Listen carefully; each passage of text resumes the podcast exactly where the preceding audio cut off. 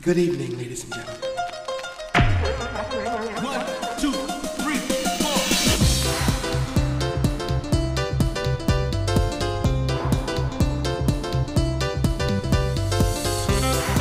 Familias.com Con Inma Molas y Alex de Anta.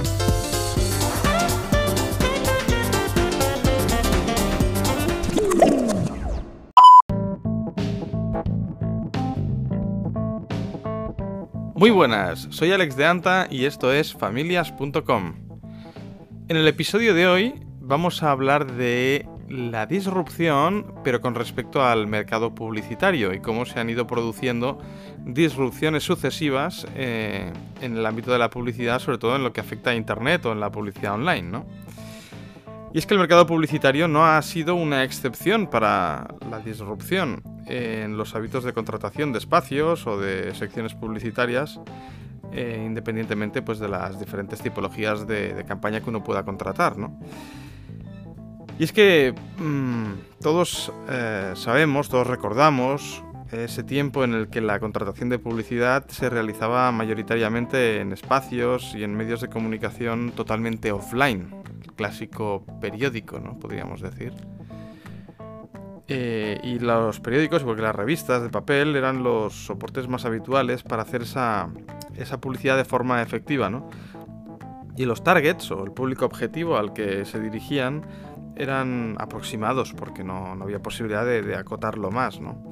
Es decir, que las audiencias eran puras estimaciones y, y, los resultados que se obtenían pues eran muy difíciles de medir. Era un mercado caro, de poca innovación, bastante estático, costumbrista y prácticamente la única creatividad que había pues era en la parte de, de los dibujos, formatos, mensajes publicitarios, ¿no? pero en lo que era la operativa propiamente era muy estático. Pero la entrada de Internet en, en, la vida de las personas pues hizo que muchas fuentes de información tradicional o medios de comunicación pues eh, entrasen también en este mundo. Y esto propició que unos nuevos índices de audiencia surgieran eh, gracias a Internet y que fueran muchísimo más efectivos, más medibles e incluso configurables. ¿no? Y cuando estas audiencias pues llegaron al nivel de la calidad suficiente que, que para los anunciantes eh, eran válidas, ¿no? podríamos decir, pues eh, todos estos se volcaron en masa a contratar la publicidad en estas nuevas plataformas, en las, lo que eran las clásicas web de mucho tráfico, ¿no? Y de esta forma pues se produjo una disrupción, una primera disrupción en los hábitos de contratación del mercado publicitario. Además, eh, tenía la ventaja de que era mucho más económico. Eh, la publicidad online, los clásicos banners que se hacían en las páginas web eran mucho más baratas. Y además podían por primera vez eh, medir de una forma muy exacta, casi matemática, el retorno de la inversión publicitaria. Eh, los medios tradicionales, pues muchos no supieron actuar a tiempo, otros no se movieron y vieron cómo bajaba su facturación publicitaria. Lógico. Muchos de ellos incluso os diría que, bueno, y de hecho conocemos algunos que todavía no, no saben afrontar correctamente los nuevos escenarios publicitarios y otros pues todavía ignoran cómo afrontar esta rentabilización de, de, los contenidos que generan. Y esto les lleva lamentablemente a ir perdiendo dinero, dinero año tras año. Eh, pero bueno, llegados a este punto que os comentaba, de esta primera disrupción, eh, sí que hubo unos que reaccionaron rápido y fueron las agencias de contratación de medios. Eh, algunas llegaron a. Bueno, unas abrieron departamentos dedicados al, mundo online con especialistas y otras incluso ya nacieron o se especializaron totalmente en este medio, ¿no? Pero la sociedad cada vez caminaba con mayor rapidez eh, y avanzaba y evolucionaba en el, campo, en el campo de Internet, por lo que no tardó mucho tiempo en aparecer la publicidad relacional, tal y como la conocemos hoy vosotros habéis oído hablar muchas veces de publicidad relacional probablemente, ¿no? Y es que en la actualidad pues prácticamente todo el mundo recurre a Internet para buscar contenidos de su interés. Cuando alguien quiere algo, necesita algo, pues acude a Google, acude a un buscador. Y esas búsquedas eh, se realizan mediante las famosas palabras, las keywords eh, o frases clave, las key phrases, que los usuarios introducen en, en el buscador. Y eso que introducen los usuarios, esta información, si está ordenada y está sistematizada, es verdaderamente un activo de mucho valor eh, para el que lo posee, porque define, quien lo posee en global me refiero, porque define un target, un objetivo publicitario eh, que es muy atractivo y de mucho valor para muchas empresas. Y aquí es donde alguien de la talla de Google, concretamente Google, pues inventa el servicio llamado AdWords.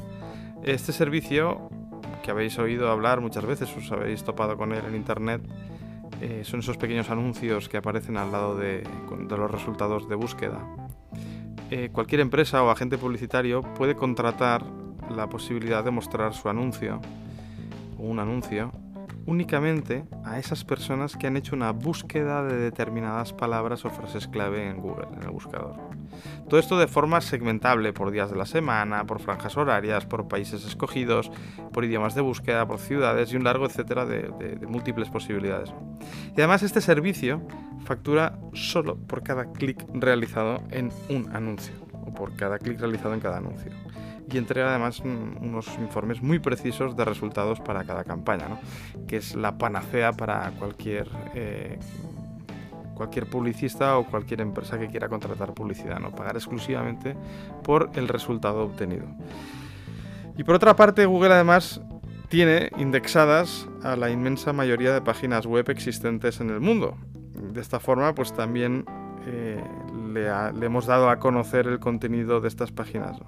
Y gracias a esto, pues Google también es capaz de ofrecer la posibilidad de que estos propietarios de páginas web compartan con él beneficios publicitarios si le permiten mostrar en estas webs publicidad de, Google, anuncios de Google, pero que estén relacionados con sus contenidos, es decir, guarden relación. A este servicio Google le llama AdSense, que probablemente también habréis visto, habréis encontrado en algún sitio. Pero vamos a verlo con un ejemplo un poco más concreto. Vamos a imaginarnos a una tienda online de relojes que contrata a Google para que muestre sus anuncios, los anuncios de sus relojes en venta, en páginas web que haya por ahí, por el mundo, que hablen de relojes. Es decir, fijaos que de esta forma la tienda online consigue poner anuncios de su tienda online en páginas que hablen de relojería.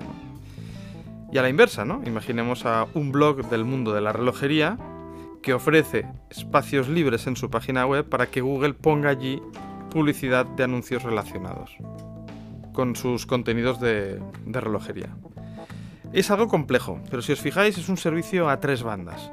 Es una auténtica carambola publicitaria, únicamente factible eh, eh, por alguien tan grande, tan enorme y tan potente como Google, ¿no? que, tiene toda esta información y es capaz de relacionarla con la ingente cantidad de contenidos de información, eh, buscar las relaciones y crear una enorme oferta publicitaria que cruzar. Por eso se llama publicidad relacional, porque relaciona la publicidad con los contenidos mm, de interés que guarden relación con esa publicidad, ya sea porque lo han buscado o porque se está mostrando eh, contenido relacionado en una página web. Esta eficacia mm, enorme que comentamos, que decimos, pues abrió el mercado publicitario a empresas, a personas y a entidades que no lograban hasta ese momento entrar en ninguno de los mercados publicitarios anteriores. Y ahora en cambio, gracias a la publicidad relacional, pues tienen ante, ante ellas todo un mundo de nuevas posibilidades. Y de nuevo se produce otra disrupción. Es decir, ¿os acordáis? La primera pasamos de los anuncios clásicos, del papel, a una publicidad eh, digital, una publicidad online a través de banners. Se produce una segunda disrupción cuando se pasa de esta publicidad tradicional de banners a la publicidad relacional a través de búsqueda de contenidos. Y nos falta una muy importante que viene ahora, que es la de que se ha producido, bueno, la, la que ha tenido lugar hace unos años, cuando han florecido el mundo de las redes sociales y con ellas otra nueva forma eh, mucho más precisa de llegar a los potenciales consumidores, lo que sin duda es un objetivo siempre perseguido y prioritario de todo publicista. Y esta sí que nos toca mucho más de cerca porque tanto a nosotros como a nuestros hijos eh, ya sea como consumidores, como padres responsables, pues eh, vamos a verla y vamos a, experimentarla. Hemos visto en ese escenario anterior cómo se llega a un target de interés, un público objetivo, mediante palabras clave. ¿no? Eh, pero allí faltaba perfilar cómo era el sujeto que realizaba las búsquedas. Es decir, en una primera fase no sabíamos cómo era el sujeto, intuíamos. En una segunda fase nos, eh, nos acercamos más al sujeto a través de la relación de lo que está buscando. Pero ahora, gracias a las redes sociales, vamos a llegar a perfilar cómo es el sujeto. Eh, y las redes sociales permiten precisamente hacer este perfil porque tienen muchísima más información sobre los usuarios que cualquier otra plataforma o entidad. Y esta información de valor que se halla en poder de las empresas que gestionan esas redes sociales, eh, además han conseguido estas empresas organizarla de forma que se convierta en, un objetivo publicitario, no individual porque sería ilegal, pero lo suficientemente perfilado y definido como para ser de primerísimo nivel. Es el sueño de cualquier publicista. De este modo es posible ahora contratar una campaña publicitaria o para un producto, para una campaña, para un servicio y mostrarlo única y exclusivamente a hombres o a mujeres o a ambos en un rango de edad concreto, de un país o de una ciudad determinados eh, que hablen un idioma concreto o con, intereses o afinidades o aficiones en cualquier temática. Y de nuevo se ha producido una disrupción importante en los hábitos de consumo publicitario que ha dado lugar a un nuevo mercado, además, eh, a nuevos actores, a cambios de hábitos y a una mejora en general de la eficacia de los procesos publicitarios de contratación, de seguimiento y de resultados. Y tenemos que tener en cuenta que las disrupciones no se producen únicamente por una tecnología mejor, como alguno podría llegar a, pensar o a, querer, ¿no? sino que es en realidad por un escenario mejor para la sociedad. Recordemos de nuevo el cambio de la disrupción que se produce en el mercado, como veíamos, en favor de los móviles con cámara utilizados por, las personas eh, para el uso cotidiano.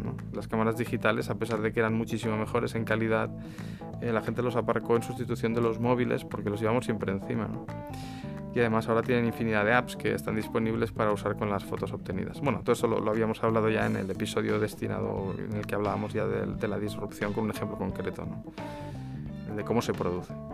Pero en general mm, tenemos que ser conscientes de que nuestros hijos eh, sufren esas experiencias, eh, están sujetos a la disrupción, la viven, eh, forman parte de ella, igual que nosotros y por eso también podríamos decir que demandan móviles y no cámaras de cámaras reflex, cámaras de fotos, ¿no?